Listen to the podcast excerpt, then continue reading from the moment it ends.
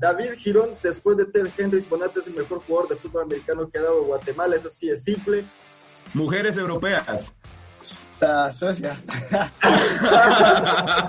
chino, chino. Eso, eso fue primicia aquí en Caso Casco. Yo creo que es de las primeras que tenemos. Tenemos una primicia. Tenemos, una primicia. No, no, se lo he contado a nadie todavía. Ahí está. Ahí está. Ahí está. ¿Qué tal a todos? Buen día y bienvenidos a otro episodio más de Casco a Casco. Hoy tenemos invitado, lo que significa que estamos en la banca y aquí nos acompaña David Girón. En resumidas cuentas, o sea, David Girón, después de Ted Hendricks, Bonate es el mejor jugador de fútbol americano que ha dado Guatemala, es así de simple. Jugó en Carolina del Oeste, en División 1 del fútbol americano colegial de los Estados Unidos. Luego se fue a Alemania en el 2015 para jugar con los Bandits, perdón si está mal la pronunciación. Pero ahí, en los Bandits fue top 5 de receptores en su única temporada. Después se fue al Frankfurt Universe cuatro años. En el 2016 fue el mejor jugador ofensivo de la liga alemana. Y en todos los años que estuvo en la liga de aquel país, fuiste, David, al menos top 10 en la lista de receptores de la liga. David Girón, bienvenido al podcast. Ya teníamos esto pendiente, pero qué gusto que pueda estar acá, compadre. No, gracias gracias por la oportunidad. ¿Cómo vas, Chino? ¿Cómo estás? Ah, súper bien, súper bien. La verdad es que es súper honrado de tener aquí a David. La verdad es un honor, es un honor poder compartir con vos y que, y que la gente tenga la oportunidad de conocer que, que hay gente que se esforzó, que tomó la oportunidad y que logró cosas interesantes en el deporte y que abrirle la oportunidad a más, a más gente que quiera participar a más gente que quiera estar adentro del, del movimiento de fútbol americano. ¿no? Bueno, tuvimos unos pequeños problemas de señal con Pablo, pero ya se va a estar uniendo más adelante en el podcast. Pero bueno, comencemos entonces, David. Eh, Chino, te voy a dejar a vos para que inicies con esto, con esto de las preguntas. Bueno, David, yo creo que la primera pregunta que tenemos que hacer es, eh, ¿cómo te interesó el fútbol americano en Guatemala y cómo iniciaste a jugar? O sea, ¿cómo, cómo, cómo buscaste esa oportunidad de irte a Estados Unidos y después a Alemania? Sí, cabal, mira, creo que es un poco chistoso y cuando, cuando, toda la gente toca que se ríen un poco, ¿no? Eh, con el fútbol, mira, yo, yo, como todo niño en Guatemala comencé con el soccer, ¿no? El fútbol, ¿no? Y el sueño de todo niño es, quiero llegar a la Champions, quiero llegar a España, tal, ¿no? Y yo era uno de esos. Eh, en algún momento yo creo que perdí el interés un poco por el fútbol y, y quería buscar algo diferente. Y justo pasa que con mis hermanos eh, compramos una, una, colección de juegos de EA Sports que traían Madden, traía FIFA, traía Tiger Woods, golf, ¿no? Uh -huh. Y bueno, después de que le dimos al FIFA vuelta y vuelta y vuelta, queríamos algo diferente, probamos el Madden y fue aquello que no entendimos nada, ¿no? Con ese juego y es, esto está rarísimo, ¿no? Pero a, a, mí sí me dio como que una curiosidad y justo empezamos a ver una televisión y, y, yo me quedé impresionado a través de los, de los atletas, ¿no? Una gente súper atlética, creo que, a ver, yo tal vez tengo mis vallas, pero yo, yo, yo considero a los jugadores de fútbol americano vez los mejores atletas porque es una combinación de poder y rapidez, ¿no? Y ahí fue que dije, no, esto es, esto es algo que quiero perseguir. Empecé a poner el juego otra vez, a jugar un poco más mal. Y mientras entendía más el, el, el juego, más me gustaba. Yo creo que el fútbol es cabales, es, un, es difícil de entenderlo si nadie te lo explica. Entonces, tal vez eso mucha gente dice, no, qué bueno, es mucha gente que se tira por una pelota y punto. Pero una vez empieza a entender el juego y las reglas, uno dice, este, esa combinación de estrategia y de, de digamos, de, de, poder humano, digamos, ¿no? Eh, es como los nuevos gladiadores del día de hoy, ¿no? Claro. Y, y, entonces, pues me llamó mucho la atención. Empecé a buscar las maneras en Guatemala de cómo jugar. Eh, en ese entonces había un equipo, pues, los Tigres, ¿no? Que era el único, único equipo en Guatemala, pero era una, una subida y bajada, ¿no? Había días que llegaba gente, había días que llegaban tres. Y, y pues la verdad, pues era muy difícil mantener la, la continuidad.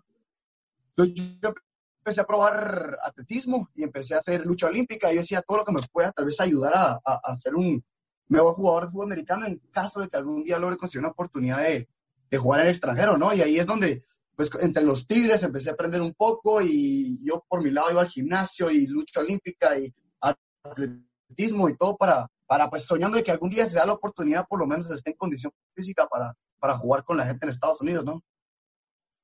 Y después de eso es que comenzaste a contactar a high schools y, digamos, a colegios en los Estados Unidos y ya diste el salto para irte a aquel país a jugar, ¿no?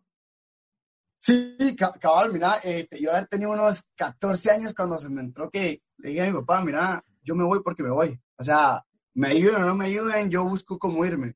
Y, yo creo que mi papá, pues, obviamente, como todo niño de 14 años, se le entra algo en la cabeza y, la semana siguiente te viene a decir que quiere jugar tenis, ¿no? Entonces, yo creo que él dijo, mira, si me enseñas quién se lo querés, podemos ver que, ¿verdad? Pues ya podemos ver oportunidades, pero quiero ver. Y literalmente, a los 14 años, yo me levantaba a 5 de la mañana a entrenar, a correr, iba, iba al colegio, salía del colegio, iba a atletismo, salía de atletismo, iba al gimnasio, regresaba a la casa de veres a dormir y y era simplemente, creo que mi papá vio que, la verdad que me estaba dando, dando todo por el deporte, ¿no? Eh, y entonces también lo que empecé a hacer es que todos los días me puse de meta mandar cinco correos a, a colegios, universidades, jugadores de la NFL, lo que, se, lo que encontré en internet, mandarles un correo. Ya tenía mi script y, simplemente copy-paste. Y mira, esta es mi historia, quiero jugar en Estados Unidos, ¿cómo puedes ayudar? Y han mandado miles de correos a los cuales me, me respondieron tal vez unos cinco de los cinco, tal vez cuatro me dijeron, bonita historia, pero mucho gusto, ¿ah? Y resulta que en Texas una, un, colegio que se llama No One Catholic me dijo, mira, si quieres lo que podemos hacer es, mandamos este correo, lo vamos a compartir con las familias eh, del colegio y a ver si alguna familia estaría interesada en, en, pues, eh, recibirte y, y, que tenga un lugar, un lugar, ¿no? Y fue que justo, la verdad que un par de familias contestaron, la verdad que muy, muy, uh, buena onda, la verdad, que, tantas familias, la verdad que me contactaron y, y pues la verdad que fui a visitar a, a las familias y de todas cabal con, con, la familia de los Hernández, que, que, digo pues que son casi, casi Los Ángeles, porque literalmente llegué y, y, el hijo tenía mi misma edad, era hijo único, era un All-State running back en Texas, un jugadorazo. Y el papá me dijo, mira, sos venís, pesas 150 libras, David, sos chiquito, pero si vivís con nosotros, yo me voy a encargar de que, de que, de que te, enseñemos el deporte y de ponerte en, en, condición física para poder jugar.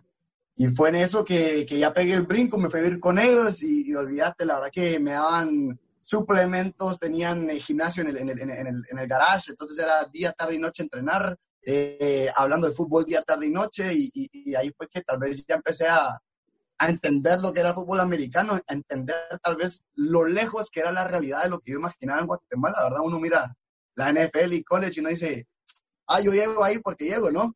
Una vez uno se da cuenta que hay millones de personas buscando lo mismo, eh, se da cuenta que pues uno está muy atrás y, y me tocó pues eh, trabajar muy fuerte para intentar de, de recuperar espacio.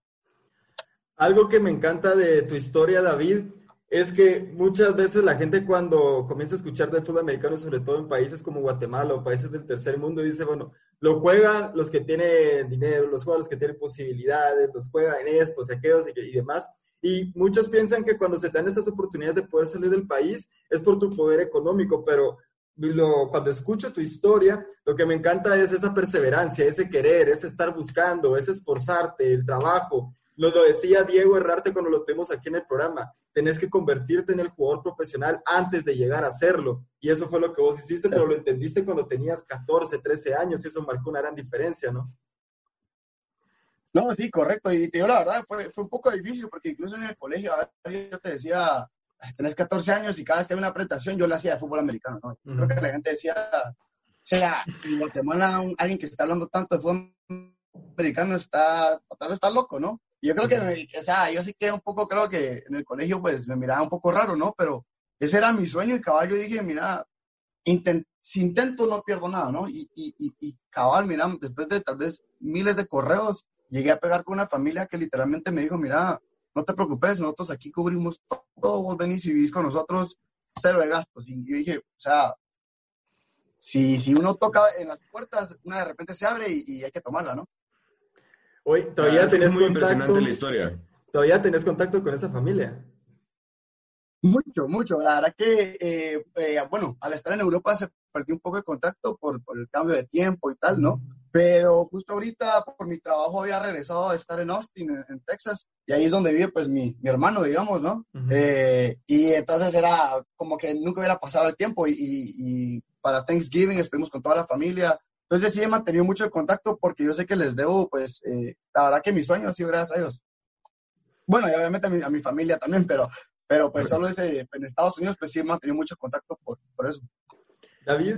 Mira, David, de, primas a primeras, la verdad es que felicitaciones, vos. como decía, como decía, como decía Flaco, eh, cuando tuvimos aquí a, Diego, eh, él decía que había que creerse, que había que creerse el sueño, que había que tener confianza en uno mismo y mira, o sea, teniendo, habiendo oído la experiencia de ambos, te digo que impresionante la forma en la que están, o sea, en este momento Diego está perseverando, la forma en la que vos perseveraste y cómo se están dando las cosas. O sea, felicitaciones, de verdad, creo que, no sé si sabes, yo soy, yo soy entrenador de una academia de chavitos y eso es, o sea, esto es un momento bien chilero que poder decirles a ellos, miren muchachos, si, si lo buscan, si se esfuerzan, pueden haber otras oportunidades, ¿no? No, no, y, y justo hablé con Diego y, y, a veces le, digo a la gente, digo la verdad, yo nunca fui corpulento, nunca fui alto, o sea, yo, era chiquito en, en, en, Guatemala, pues yo no era de los más grandes y, y era muy flaco también.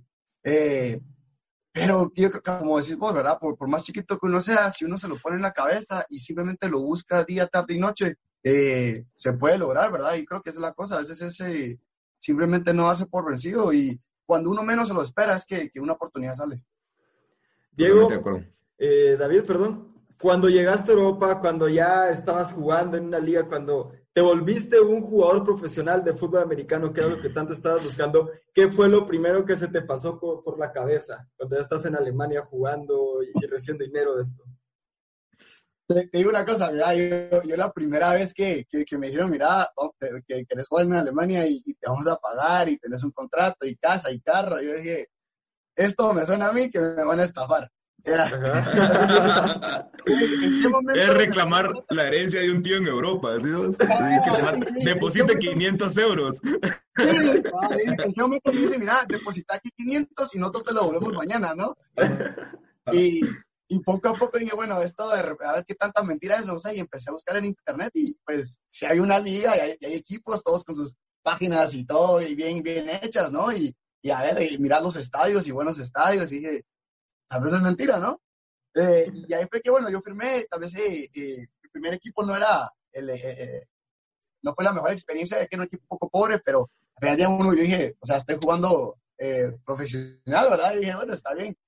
Pero creo que fue más que llegando a Frankfurt, en Frankfurt donde en serio sentí el, porque ya era mi segundo año y, ya, no, ya no era una cosa que uno dice, ah, lo hice un año y, paré, sino que llegué y, literalmente llegué a Frankfurt y teníamos, o sea, llegabas, tenés tu apartamento, tenés tu carro, te dan tu cheque y dije, esto ya es en serio, a veces tenía que parar y decir, simplemente decir, wow, o sea, se hizo realidad.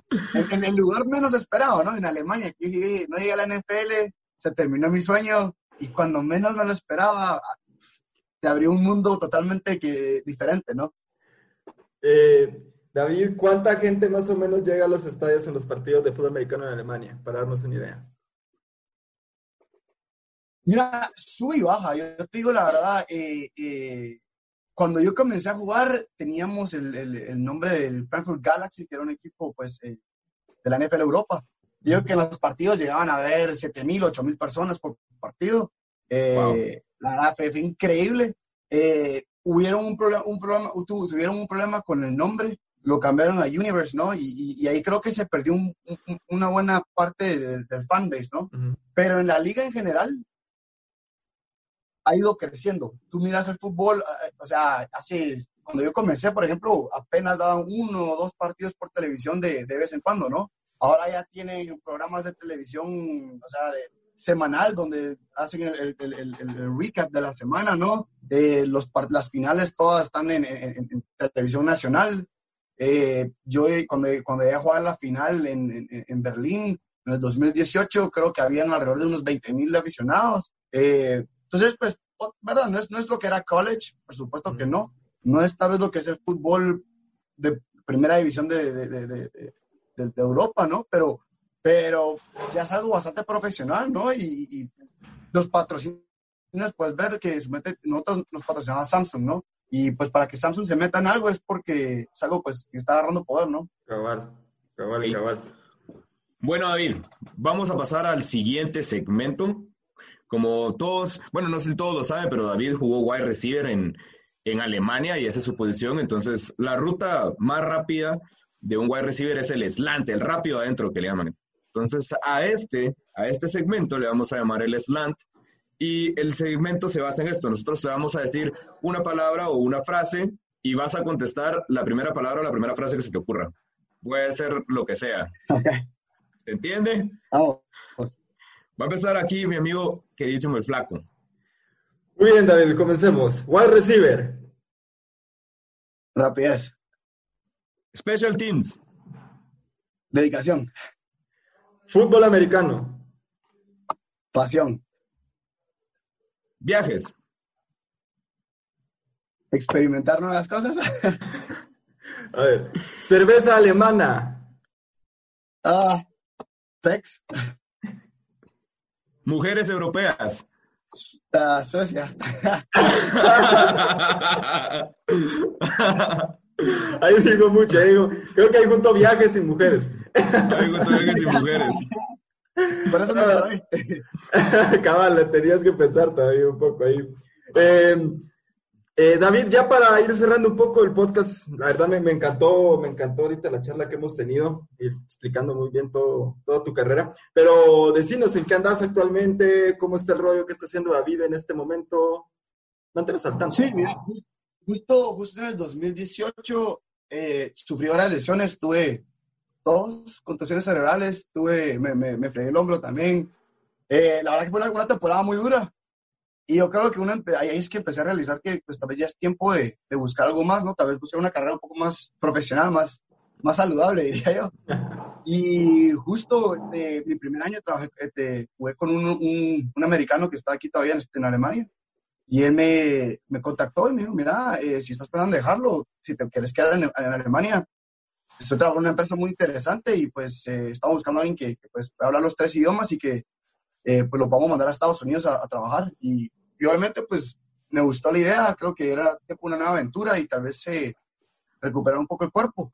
Entonces tomé, tomé este trabajo, me fui a Estados Unidos, estuve todo el 2019, regresé a, regresé a Alemania a principios de, a finales del, del 2019, incluso todavía jugué en España el año pasado, fue un poco más de, de diversión. Eh, simplemente no me pude comprometer una temporada completamente, pero volaba los jueves, entrenaba dos entrenos jugaba los el fin de semana y el domingo me regresaba a Alemania a trabajar. Entonces, pues un poco matado, pero muy alegre, la verdad. Y, y después me mandaron otra a Estados Unidos y ahorita que empezó todo el corona me dijeron, mira, mejor regresémonos a Alemania, aquí está un poco mejor la cosa y te podemos, pues cualquier cosa, tenés aquí tu seguro y tal, ¿no? Entonces, eh, de momento estoy trabajando aquí en Alemania y la verdad que si, si, me, si me quedo en Europa, pues estoy pensando de repente, de repente un regreso eh, este año o el próximo año. No, vamos a, ver, a ver qué dice el cuerpo. Qué buena onda, qué buena onda. Ey, chino, chino, eso, eso fue primicia aquí en Caso Casco. Yo creo que es de las primeras que tenemos. Tenemos una primicia. Tenemos, una primicia. No, no, se lo he contado nada todavía. Ahí está. Ahí está. Ahí está. Eh, porque como ya lo habíamos dicho, ¿no? En el 2018, lo dijiste vos también, David, pues ya te había retirado y por el tema de las lesiones. ¿Y quién dice? ¿Quién? Que regrese, que regrese David.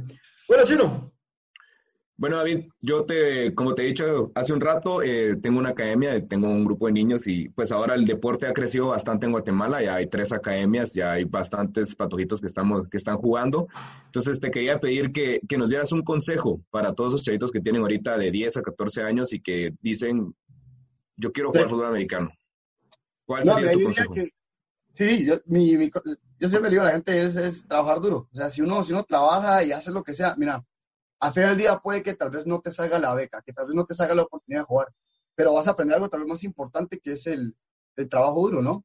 Que para todo en la vida creo que, que si uno trabaja duro y se enfoca en algo, eh, el éxito viene, pero toma tiempo, ¿no? Eh, claro. Y por otro lado, vez solo para que la gente sepa, creo que hoy en día hay mucho más oportunidades de lo que había en un pasado. Hoy en día el fútbol está cayendo en todos lados, así que no paren de creer porque hay gente por todos lados que sigue buscando talento y, y, y entonces la cosa es seguir, seguir trabajando, ¿no? Buenísimo, felicitaciones, Diego. Diego, otra vez, David. y, no, y es que estaba pensando en Diego porque yo, o sea, así como te pasó a vos, que te fuiste a Estados Unidos, que te fuiste a Texas, que te fuiste a Carolina y que te restó una, una oportunidad en Alemania, digo, sí, Diego, al final quería ir a Estados Unidos y paró en Inglaterra y posiblemente después regrese a Estados Unidos y quién sabe si ¿Sí? en Europa. Entonces yo creo que lo que decís es súper importante, o sea, que, que, el trabajo duro eh, tiene que ir acompañado de esa creencia en uno mismo y de, de tirarle a todo, tirarle a todo, tirarle a todo lo que dijiste, o sea, tener una, o sea, creer en ti y buscar la oportunidad creo que es algo que se puede hacer. No, de acuerdo.